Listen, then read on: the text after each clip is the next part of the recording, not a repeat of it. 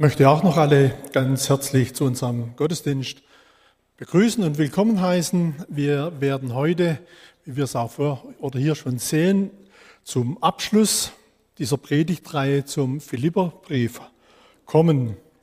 Ich denke, dass wir in den vergangenen zehn und auch jetzt mit dem elften Thema zu diesem Brief viele gute Anregungen mitnehmen können, mitnehmen konnten und zwar so habe ich für mich gedacht, dass sie mir persönlich zum Segen werden, aber auch, dass sie der Gemeinde zum Segen werden.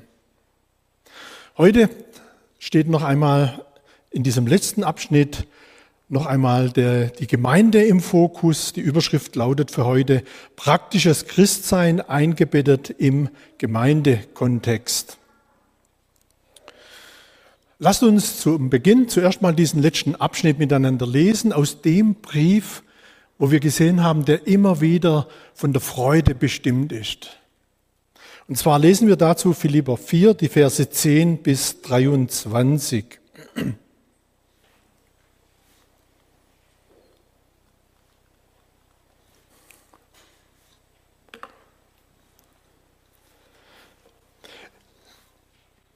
Ich bin aber hoch erfreut in dem Herrn, dass ihr wieder eifrig geworden seid, für mich zu sorgen. Ihr wart zwar immer darauf bedacht, aber die Zeit hat nichts, hat's nicht zugelassen.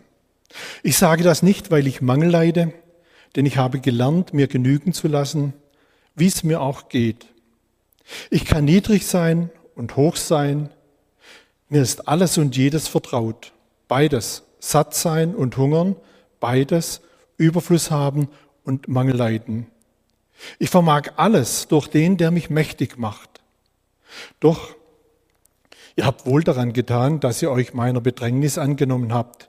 Denn ihr Philipper wisst, dass am Anfang meiner Predigt des Evangeliums, als ich auszog aus Mazedonien, keine Gemeinde mit mir Gemeinschaft gehabt hat im Geben und Nehmen als ihr allein. Denn auch nach Thessalonik habt ihr mir etwas gesandt für meinen Bedarf, einmal und danach noch einmal. Nicht, dass ich das Geschenk suche, sondern ich suche die Frucht, damit sie euch reichlich angerechnet wird. Ich habe aber alles erhalten und habe Überfluss. Ich habe in Fülle, nachdem ich durch Epaphroditus empfangen habe, was von euch gekommen ist. Ein lieblicher Geruch, ein angenehmes Opfer, Gott gefällig. Mein Gott aber wird all euren Mangel abhelfen, nach seinem Reichtum in Herrlichkeit in Christus Jesus. Gott aber, unserem Vater, sei Ehre von Ewigkeit zu Ewigkeit.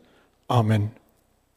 Grüßt alle Heiligen in Christus Jesus. Es grüßen euch die Brüder, die bei mir sind. Es grüßen euch alle Heiligen, besonders aber die aus dem Haus des Kaisers.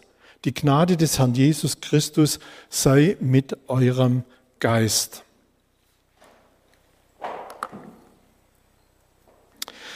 In der Luther 84 Bibel ist dieser Abschnitt überschrieben mit Dank für die Gabe der Gemeinde. Nun, ich bin mir bewusst, dass diese Überschriften in diesem Brief genauso wenig wie die Verseinteilungen, Kapiteleinteilungen nicht im Originalbrief des Paulus so enthalten waren. Und doch hat mich diese Überschrift in der Vorbereitung angesprochen. Dank für die Gabe der Gemeinde. Also Paulus dankt in diesem letzten Abschnitt, den wir jetzt hier gelesen haben, auf, ja, der Gemeinde, wie sie ihm mit Gaben gedient hat, wie sie ihm Unterstützung zukommen lassen haben. Und diese Dankbarkeit des Paulus, sie zieht sich durch diesen Brief hindurch. Sie beginnt schon im Kapitel 1 in Vers 2, wo der Paulus, oder Paulus schreibt, ich danke meinem Gott, so oft ich euer gedenke. Meine Frau und ich, wir haben zu Hause eine Gebetsliste, wo wir über die Woche verteilt ja, Gebetsanliegen notiert haben. Die Liste enthält Namen von der Gemeinde hier, eure Namen. Sie enthält die Anliegen aus der Ortsgemeinde hier. Sie enthält auch Anliegen aus der Gesamtgemeinde. Und eines Tages, da wurde mir bewusst, so beim Beten, wie wäre es oder wäre es vielleicht auch gut, bevor wir anfangen zu beten, für die Gemeinde Fürbitte tun, zuerst einmal für die Gemeinde zu danken. Und für jedes Glied der Gemeinde zu danken. Und deshalb habe ich dann über diese Liste, über jeden einzelnen Tag geschrieben, steht über jedem Tag dann für die Gemeinde danken. Am nächsten Tag für die Gemeinde danken. Am nächsten Tag für die Gemeinde danken. Und wisst ihr, da habe ich eine Erfahrung gemacht. Wenn ich zuerst für die Gemeinde danke und dann in die Fürbitte gehe, gehe ich schon mit einer anderen Einstellung in die Fürbitte für euch und für die Gemeinde.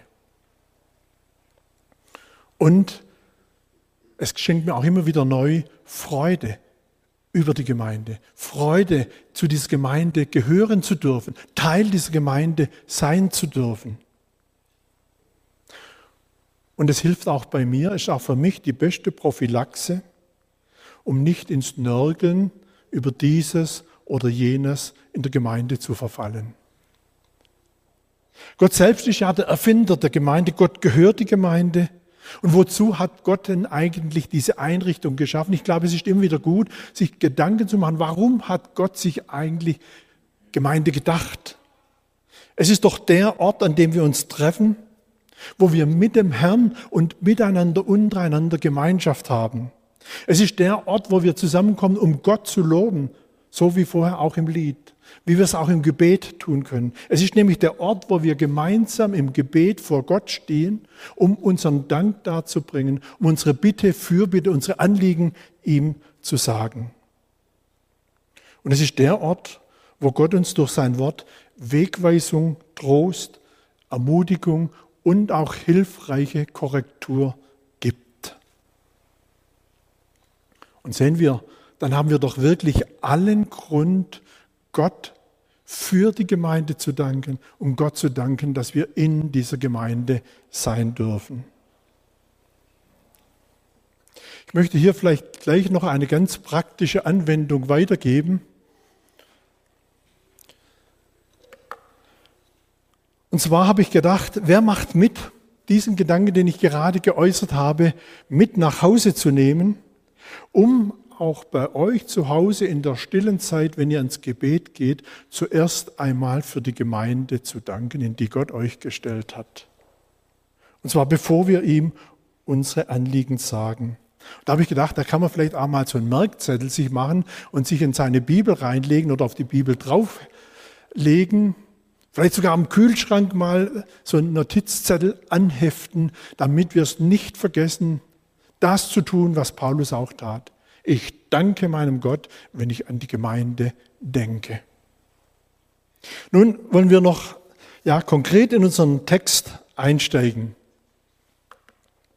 Vers 10, ich bin aber hoch erfreut in dem Herrn, dass ihr wieder eifrig geworden seid, für mich zu sorgen. Ihr wart zwar immer darauf bedacht, aber die Zeit hat's nicht zugelassen.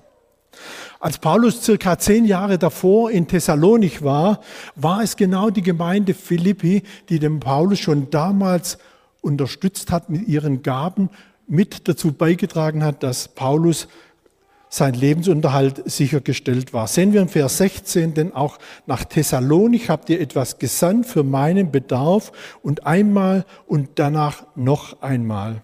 Und dann kam eine Zeit, wo die Philipper diese Unterstützung nicht mehr leisten konnten. Vers 10. Ihr wart zwar immer darauf bedacht, aber die Zeit hat es nicht zugelassen. Nun, der Grund, warum die Gemeinde zu Philippi diese Unterstützung nicht mehr geben konnte, ist uns nicht bekannt.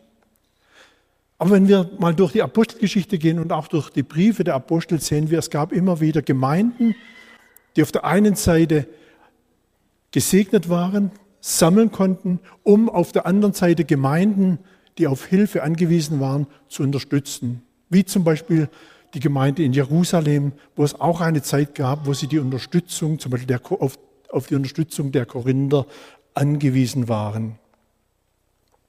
Und das zeigt uns jetzt ein weiteres Prinzip von Gemeinde. Es ist eine Einrichtung in Zeiten, wo man auf der einen Seite gebender ist, eine Zeit lang, aber es können auch Zeiten sein, wo wir dann zu Empfangenden werden. Wo auch in, ja, und ich denke, das haben wir alle schon erfahren. Wir waren vielleicht darauf bedacht, der Gemeinde zu dienen, mit dem, was ich habe, mich einzubringen. Und dann kam etwas unvermittelt in unser Leben und bei uns muss, hieß es dann auch, die Zeit hat es nicht zugelassen, weiter zu dienen. Und da waren wir dann vielleicht sogar auf einmal auf den Beistand und die Hilfe der Gemeinde angewiesen. Und das ist doch dieses schöne Prinzip der Gemeinde, die dann immer wieder diesen Ausgleich schafft zwischen Geben und Nehmen, zwischen Gebenden und Empfangenden. Vielleicht darf ich an dieser Stelle mal auch an unsere alten Gemeindeglieder erinnern, die vielleicht über Jahre der Gemeinde gedient haben, sich in der Gemeinde eingebracht haben, heute vielleicht zu Hause sind und nicht mehr in die Gemeinde kommen können aus Altersgründen, Krankheitsgründen, die vielleicht sogar im Seniorenheim sind, die dankbar wären, wenn sie mal wieder einen Besuch bekommen würden. Und da die Frage, wer von uns möchte auch mal gebender sein und vielleicht diese Leute besuchen? Ihnen eine Freude machen, so wie es Jakobus im Kapitel 1, Vers 27 sagt, ein reiner und unbefleckter Gottesdienst vor Gott dem Vater ist der, die Witwen und Waisen, oder darf ich sagen, die Alten, in ihrer Trübsal, Einsamkeit besuchen und sich von der Welt unbefleckt halten. Weiter zu Vers 10. Ich bin aber hoch erfreut in dem Herrn, dass ihr wieder eifrig geworden seid. Schlachter übersetzt diesen Vers so, ich habe mich aber sehr gefreut im Herrn, dass ihr euch so weit erholt habt, um wieder für mich sorgen zu können. Ihr habt auch sonst daran gedacht, aber ihr wart nicht in der Lage, es zu tun. Und da sehen wir, als die Philipper diese Zeit überwunden hatten, wo sie nicht unterstützen konnten, da standen sie sofort wieder bereit und haben den Apostel Paulus wieder unterstützt.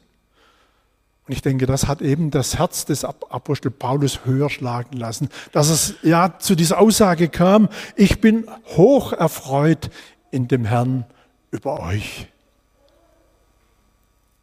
Nun, wenn man dies liest und manche andere Stelle in diesem Brief, wie Paulus diese Gemeinde lobt, wie er für sie dankbar ist, da könnte man meinen, wow, diese Gemeinde in Philippi, das war eine Mustergemeinde, eine vorbildliche Gemeinde.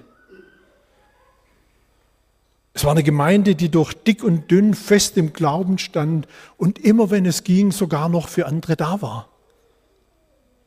Da kommt einem vielleicht noch schnell der Gedanke, ja, wenn meine Gemeinde auch so eine Gemeinde wie in Philippi wäre, dann würde ich mich auch in der Gemeinde freuen. Aber meine Gemeinde mit ihren Mängeln, an so einer Gemeinde, da kann ich mich nur schwer freuen. Aber wir sind ja durch den Philipperbrief durchgegangen. Und lasst uns nicht vergessen, auch die Gemeinde zu Philippi hatte ihre Themen. In Kapitel 3 musste der Apostel Paulus vor Irrlehrern und Irrlehre warnen, die sich in der Gemeinde breit machte. Da waren auf der einen Seite die Judaisten, welche die Gläub den Gläubigen ja zumindest Teile des mosaischen Gesetzes auferlegen wollten. Auf der anderen Seite waren die Gläubigen, die durch ja, die sagen wir, aus dem einem griechischen Hintergrund hatten und wo, wo die Gemeinde in Gefahr stand, dass das Evangelium mit diesem griechischen Denken vermengt wird. Dann in Kapitel 4, wenige Verse vor unserem Abschnitt, haben wir ja letzten Sonntag noch die Evodia und die Syntyche kennengelernt. Ja, die hatten offenbar Streit miteinander und womöglich haben sie sogar noch die Gemeinde ja, auf der einen Seite und auch auf der anderen Seite mit in diese, diesen Streit mit hineingezogen. Nun, wie ging Paulus eben damit um, damit er am Ende des Briefes, am Anfang des Briefes und am Ende des Briefes für diese Gemeinde so dankbar sein konnte, dass er hoch erfreut über die Gemeinde war? Auf der einen Seite spricht Apostel Paulus die Probleme offen an, aber auf der anderen Seite bringt er eben auch seine Dankbarkeit zum Ausdruck. Eben zum Beispiel gerade auch die Hilfsbereitschaft der Gemeinde unseres Abschnitts heute Morgen. Und wenn dann aber der Apostel Paulus diese Punkte anspricht, dann zeigt er auch immer wieder, ja, wohin sie sich wenden dürfen. Er lenkt ihren Blick dann immer wieder, wenn er solche Veränderungsbedarfe anspricht, ihren Blick dabei auf Jesus Christus. Siehe Kapitel 1, Vers 6, und ich bin darin guter Zuversicht, dass der in euch angefangen hat, das gute Werk, der wird's auch vollenden, bis an den Tag Jesu Christi. Was möchte das uns sagen? Die Gemeinde Jesu, und ich möchte sagen, ja, vielleicht sogar jede Gemeinde ist immer wieder bedroht von verschiedenen Seiten her. Zum Beispiel von der einen Seite mit der Anforderung, sich anzustrengen, damit man Gott gefällt, sprich mein Heil ist abhängig von meinen Leistungen. Auf der anderen Seite stellen wir vielleicht fest, wie Gemeinde bedroht ist durch einen Liberalismus, wo eben man sich mehr am Humanismus orientiert als am biblischen Menschenbild. Oder man verkündigt auch nicht mehr den ganzen Ratschluss Gottes, der ganze Ratschluss Gottes enthält eben neben der Freude der Errettung auch die Tatsache, dass der unbußfertige Sünder verloren geht. Nun,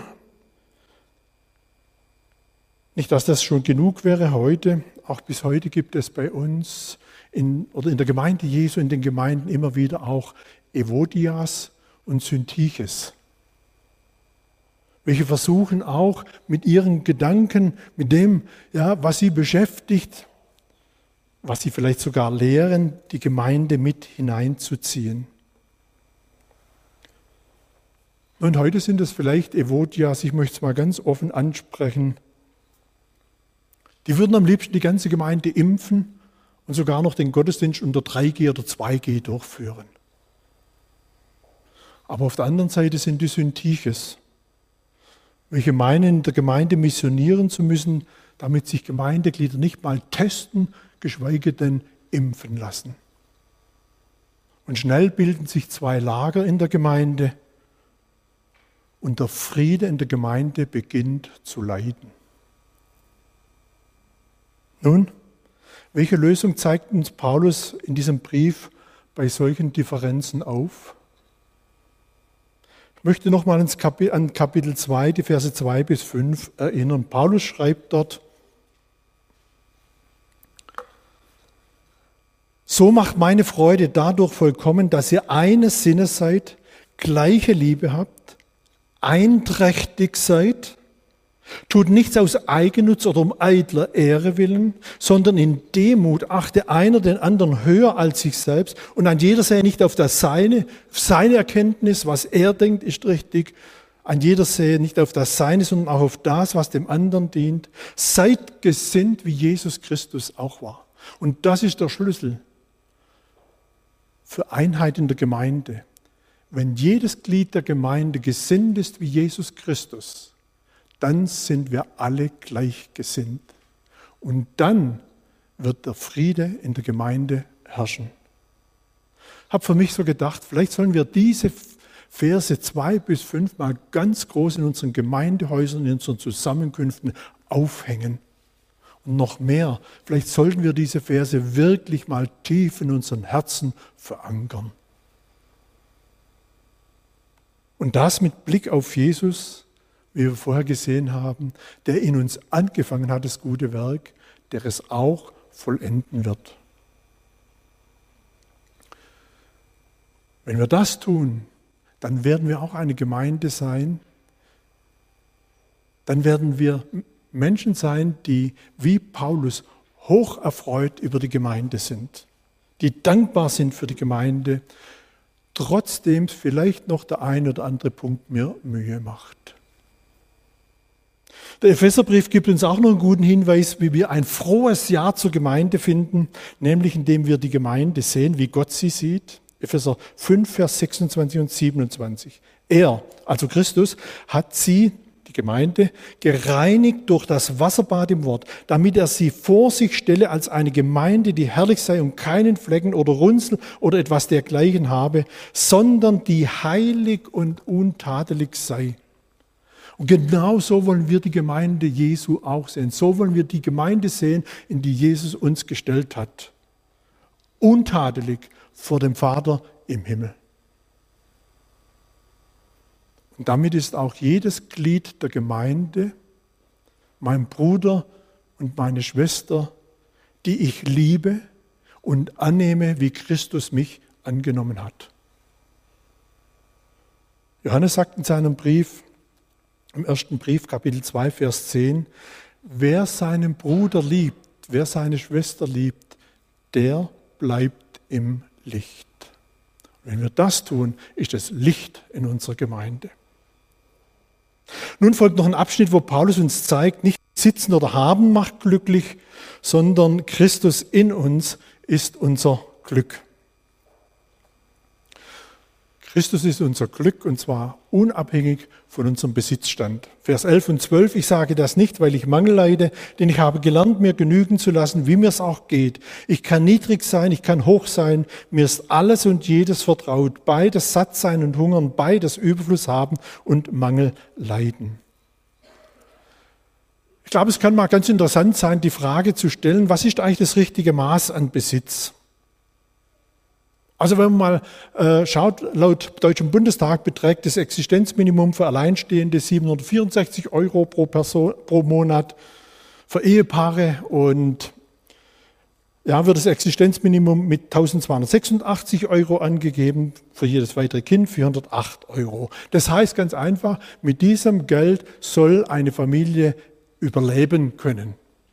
Sprich Nahrung, Kleidung, Wohnung und so weiter bezahlen können. Und übrigens, wer dann noch darunter liegt, der hat eben Anspruch auf staatliche Hilfe. Interessant, Apostel Paulus legt einmal im 1. Timotheus 6, Vers 8 einen ähnlichen Maßstab an. Wenn wir aber Nahrung und Kleider haben, so wollen wir uns daran genügen lassen. Das heißt, die grundlegenden Bedürfnisse zum Leben, wenn wir die haben, haben wir allen Grund, dankbar zu sein.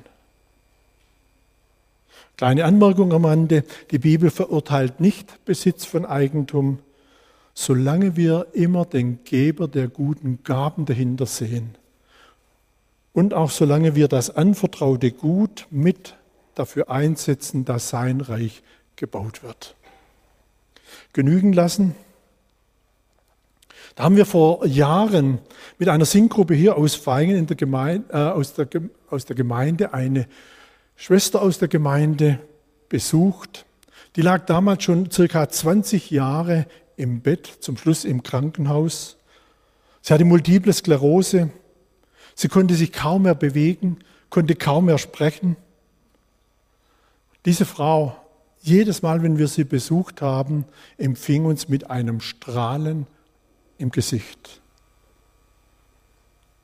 Und wenn wir dann zu ihr kamen und mit ihr, ihr Lieder gesungen haben, mit ihr gebetet haben, da kam eine Dankbarkeit zum Ausdruck. Das hat uns jedes Mal zutiefst beeindruckt und zutiefst beeindruckt sind wir von diesem Ort wieder weggegangen. Auf der anderen Seite, da wird zum Beispiel von einem John Rockefeller berichtet, der mit 53 Jahren der reichste Mann der Welt war, dass er pro Woche eine Million Dollar verdiente, aber aussah wie eine Mumie, weil sein Leben von Raffgier und Geiz geprägt war. Er war einsam, verhasst, ruhelos, todkrank. Der konnte nur noch Zwieback und Milch schlürfen. Er hatte gesammelt, gesammelt, gesammelt und gesammelt um sich, er hatte eigentlich alles, um sich alles auf der Welt leisten zu können. Er hat sich nichts gegönnt. Man sagte, er war am Ende nur noch ein Jammerbild menschlicher Existenz.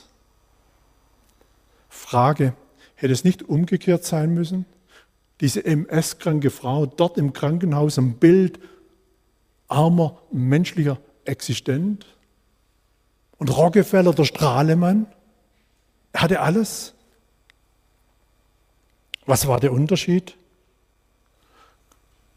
Der Unterschied war, diese Frau hatte Jesus. Rockefeller hatte Jesus nicht und damit nichts. Diese Frau dort, sie hatte erfahren, was in Johannes 11, Vers 25 und 26 steht, wo Jesus sagt, ich bin die Auferstehung und das Leben. Wer an mich glaubt, der wird leben, auch wenn er stirbt. Und wer da lebt und glaubt an mich, der wird nimmer mehr sterben. Ihr Leben war ein Sterben auf Raten.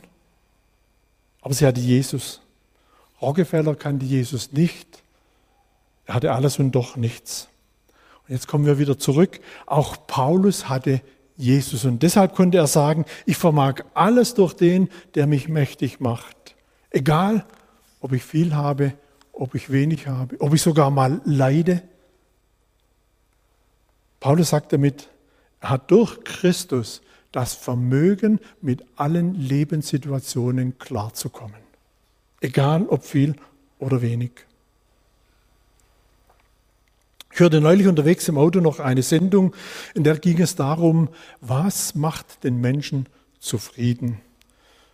Ganz kurz zusammengefasst wurde dort dann gesagt, es hängt nicht davon ab, ob man viel oder wenig besitzt, es kommt darauf an, ob man in guten Beziehungen lebt.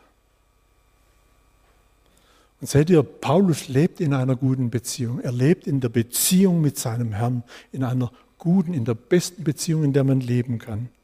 In der Gemeinschaft mit Jesus Christus. Und jeder, der dem Ruf Gottes zur Buße und zur Umkehr folgt, wer eine Entscheidung für Jesus Christus trifft, wer in diese Beziehung eintritt, der kann dann auch sagen, ich kann niedrig sein und hoch sein. Ich vermag alles durch den, der mich mächtig macht. Weiter zu Vers 14. Natürlich wusste Paulus es zu schätzen, dass er wieder von den Philippern versorgt wurde, dass sie sich seiner Bedrängnis angenommen haben. Aber ich glaube, in Paulus ging es weniger darum, jetzt gut versorgt, solide versorgt zu sein, sondern es ging ihm um etwas anderes, nämlich um zu sehen, wie das Evangelium bei den Philippern Frucht trägt. Vers 15. Denn ihr Philipper wisst, dass am Anfang, Anfang meiner Predigt des Evangeliums, als ich auszog aus Mazedonien, keine Gemeinde mit mir Gemeinschaft gehabt hat im Geben und Nehmen als ihr allein, denn auch nach Thessalonik habt ihr etwas gesandt für meinen Bedarf einmal und dann noch einmal. Nicht, dass ich das Geschenk suche, sondern ich suche die Frucht, damit sie euch reichlich angerechnet wird. Paulus hatte ja auf der zweiten Missionsreise den Philippern das Evangelium gebracht und es war ihm eben ein Anliegen, dass das Evangelium im Leben dieser Philipper Frucht bringt, Früchte trägt. Auch bei der Gemeinde in Thessalonik, da sehen wir, wie das Evangelium das Leben der gläubig gewordenen umgestaltet hat. 1. Thessalonicher 1, Vers 9 bis 10. Denn sie selbst berichten von uns, welchen Eingang wir bei euch gefunden haben und wie ihr euch bekehrt habt zu Gott von den Abgöttern, zu dienen dem lebendigen und wahren Gott und zu warten auf den Sohn, seinen Sohn vom Himmel, den er auferweckt hat von den Toten, Jesus, der uns von dem zukünftigen Zorn errettet. Diese Verse weisen uns darauf hin, was das Evangelium bewirken will. Was will das Evangelium? Es möchte zuerst den Mensch aus seiner Verlorenheit retten. Zweitens will aber das Evangelium auch, dass wir uns dann mit unseren Gaben von Gott gebrauchen lassen. Bei den Philippern war es der Dienst, Paulus in seiner Missionsarbeit zu unterstützen.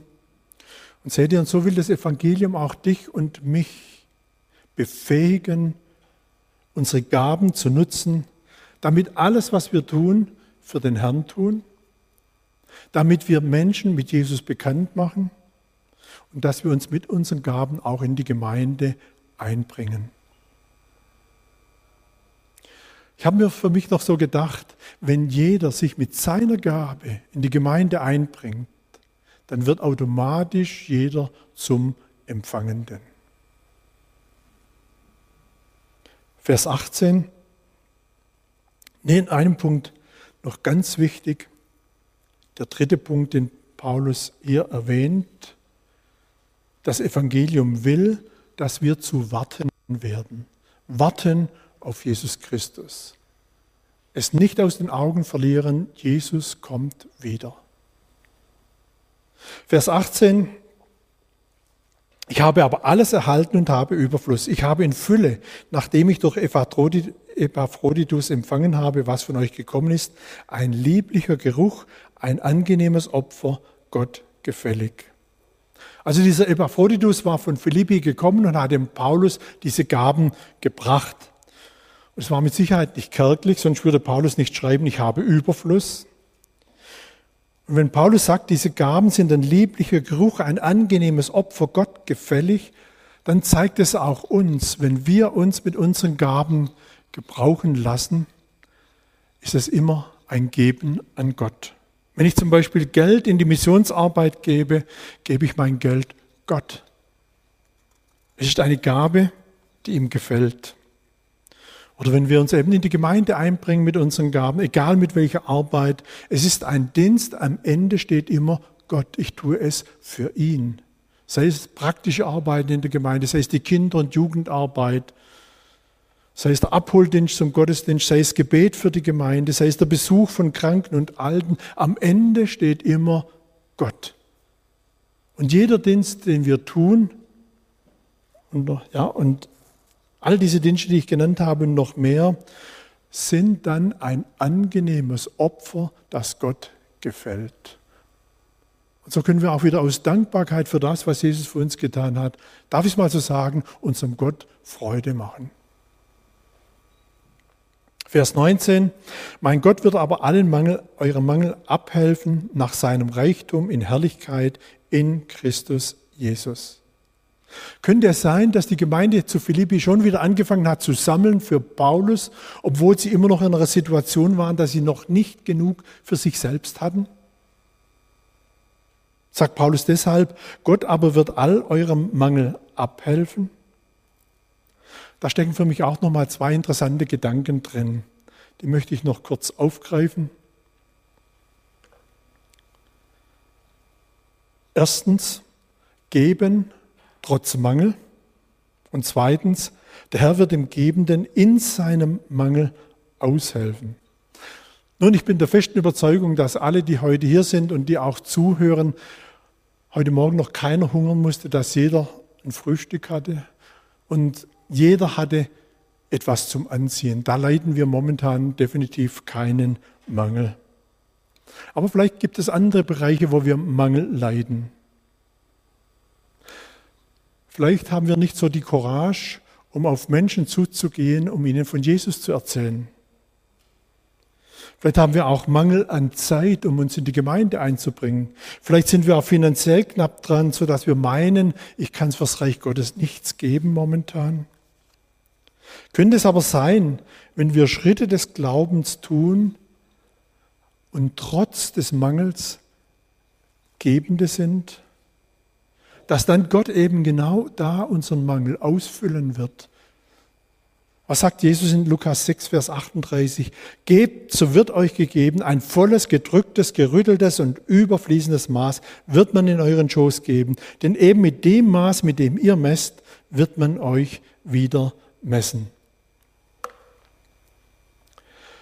Könnte man im Umkehrschluss vielleicht sogar sagen, ich habe zurzeit Mangel, weil ich nicht gebe? Die Mathematik sagt uns natürlich, wenn ich gebe, habe ich immer weniger. Gottes Mathematik sagt, wenn ich gebe, habe ich nachher mehr. Es braucht dann immer wieder auch ein Handeln im Glauben. Aber da gibt uns die Bibel noch einen schönen Hinweis in Malachi 3, Vers 10 in Bezug auf den Zehnten zu geben. Bringt aber den Zehnten in voller Höhe in mein Vorratshaus, auf das ich in meinem, dass in meinem Haus Speise sei und prüft mich hiermit, spricht der Herr Zebaut, ob ich euch dann nicht des Himmelsfenster auftun werde und Segen herabschütten, die Fülle. Prüft mich hiermit. Gott fordert uns sogar auf, ihn zu prüfen, ob er das tut, was er zusagt. Konkret, wie wäre es, wenn ich zurzeit feststelle, meine Zeit ist knapp, ich tue mich schwer, mich irgendwie in der Gemeinde einzubringen und wenn ich dann gerade trotzdem mal bereit bin, eine Aufgabe zu übernehmen, um dann zu prüfen, ob Gott mir jetzt auch Zeit schenkt. Ein Schritt im Glauben. Nochmals, Gott sagt, prüft mich, ob ich euch nicht das Himmelfinster auftun werde und Segen herabschütteln, die Fülle, nicht nur ein bisschen, das gerade so reicht, sondern die Fülle. Lasst uns hier Schritte des Glaubens gehen. In Verse 20 bis 21 folgt dann der Briefschluss mit Grußworten. Gott aber, unserem Vater, sei Ehre von Ewigkeit zu Ewigkeit. Amen. Grüßt alle Heiligen in Christus Jesus. Es grüßen euch die Brüder, die bei mir sind. Es grüßen euch alle Heiligen, besonders aber die aus dem Hause des Kaisers. Die Gnade des Herrn Jesus Christus sei mit eurem Geist. In diesem Gruß, da kommt noch einmal so diese Verbundenheit des Apostel Paulus mit der Gemeinde zum Ausdruck. Paulus, er liebte die Gemeinde und deshalb dankte er für die Gemeinde. Und deshalb hatte er diesen Brief diesen, dieser Gemeinde auch geschrieben, diesen mutmachenden Brief, weil er sie liebte, weil er für sie dankte. Diesen Brief, wo er Orientierung gab, Lehre zu unterscheiden, was ist gute Lehre, was ist Irrlehre, wo ihnen Ratschläge gab, wie kann ein gutes Miteinander in der Gemeinde funktionieren, wo ihnen dann im Anschluss daran die Herrlichkeit Christus, Christo in einem Hymnus offenbarte, wo ihnen aufzeigte, wo wahre Freude zu finden ist, nämlich die Freude an Jesus. Und so wünsche ich euch auch allen ebenfalls diese echte und tiefe Freude an Jesus. Und ich wünsche euch auch diesen Blick wieder neu für die Dankbarkeit der Gemeinde. Und ich wünsche euch Gnade und Frieden von Gott mit dem letzten Vers unseres Briefes. Die Gnade des Herrn Jesus Christus sei mit eurem Geist. Wir wollen noch zusammen beten. Wer kann, darf gerne dazu aufstehen.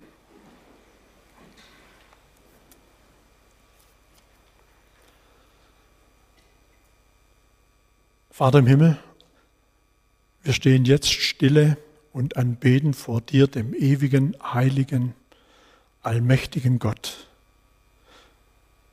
Wir sagen dir Dank, dass du uns die Tür zu deinem Vaterherz wieder geöffnet hast durch deinen Sohn Jesus Christus. Wir sagen dir Dank, Vater im Himmel, dass du uns dein Wort gegeben hast, das uns auch heute Morgen angesprochen hat. Vater, wir sagen dir Dank, dass du durch diesen Philipperbrief auch unsere Gemeinde segnen willst, dass das Gehör der Herr umgesetzt und erlebt wird und dann erlebt wird, wie du der Gebende und der Segnende bist. So bitten wir dich, Herr, Bewahre uns diese Worte dieses Briefes in unserem Herzen, dass sie uns begleiten in unserem persönlichen Leben, aber auch ganz besonders hier in unserer Gemeinde. Danke, Herr Jesus, dass du uns in diesem Brief auch so wunderbar vorgestellt wurdest, als der, der uns erlöst und erkauft hat, der für uns ans Kreuz gegangen ist, der Knechtsgestalt angenommen hat und ans Kreuz gegangen ist, um für unsere Schuld zu büßen. Danke, dass wir in dir heil werden durften. Und so befehlen wir uns jetzt deiner Gnade an und bitten dich, bewahre uns Gott, denn wir trauen auf dich. Amen. Wer noch Fragen zu dem Gesagten heute hat oder auch sonst einen Austausch sucht, darf gerne auf mich zukommen. Ist übrigens auch online, wird ja heute auch online übertragen ist auch online möglich. Auf der Homepage sind dann Ansprechpartner aufgeführt, die dann gerne auch den Kontakt zu mir vermitteln. Ich nehme mir also auch dazu dann gerne Zeit. Der Herr segne euch.